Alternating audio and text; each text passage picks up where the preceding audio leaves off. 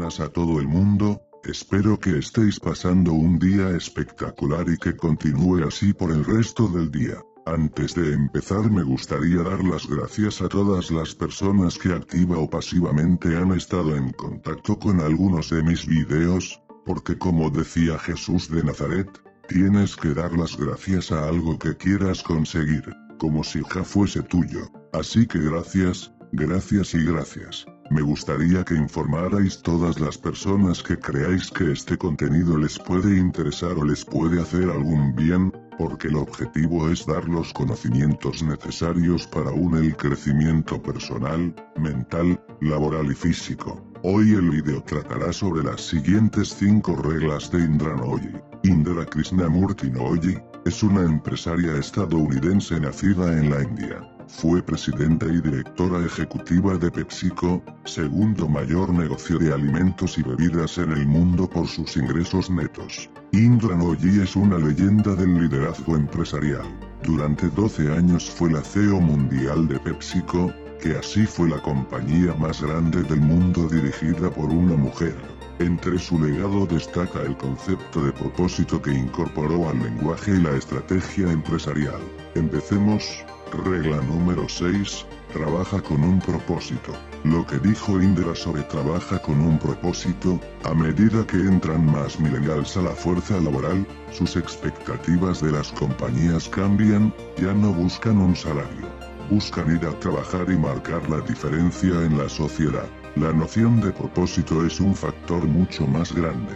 La gran diferencia es que en el pasado, el propósito solía ser un programa de responsabilidad social corporativa, por lo general esos programas eran buenos, a la gente les gustaban, pero dependían del capricho del CEO del momento. El único modo de generar ganancias es a través del propósito y es por eso, que usamos la palabra rendimiento junto con propósito, uniéndolas, y creo que eso entusiasma a los millennials. Regla número 7, sigue tus sueños. Esto es lo que dijo Indra sobre la regla número 7. Bueno, mis hijos pedirán lo que siempre les dije yo y lo que siempre me dijeron ellas, sigue tus sueños. Cuando mi hija Tara, iba al Sagrado Corazón, se había establecido un día de café para hacer con las madres. Yo no podía acudir a los días de café porque no podía dejar mi trabajo. Mi hija Tara siempre me recordaba que no iba a los días de café y un día le dije,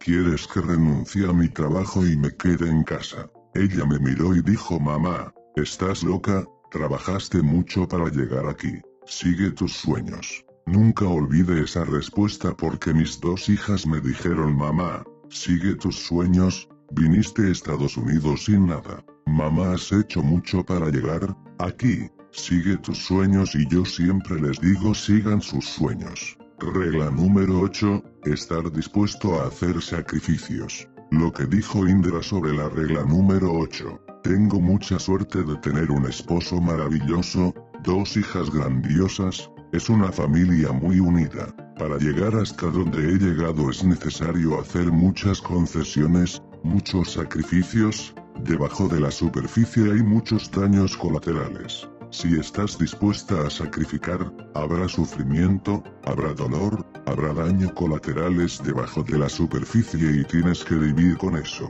Regla número 9, lánzate a tu pasión. Esto dijo Indra sobre, lánzate a tu pasión.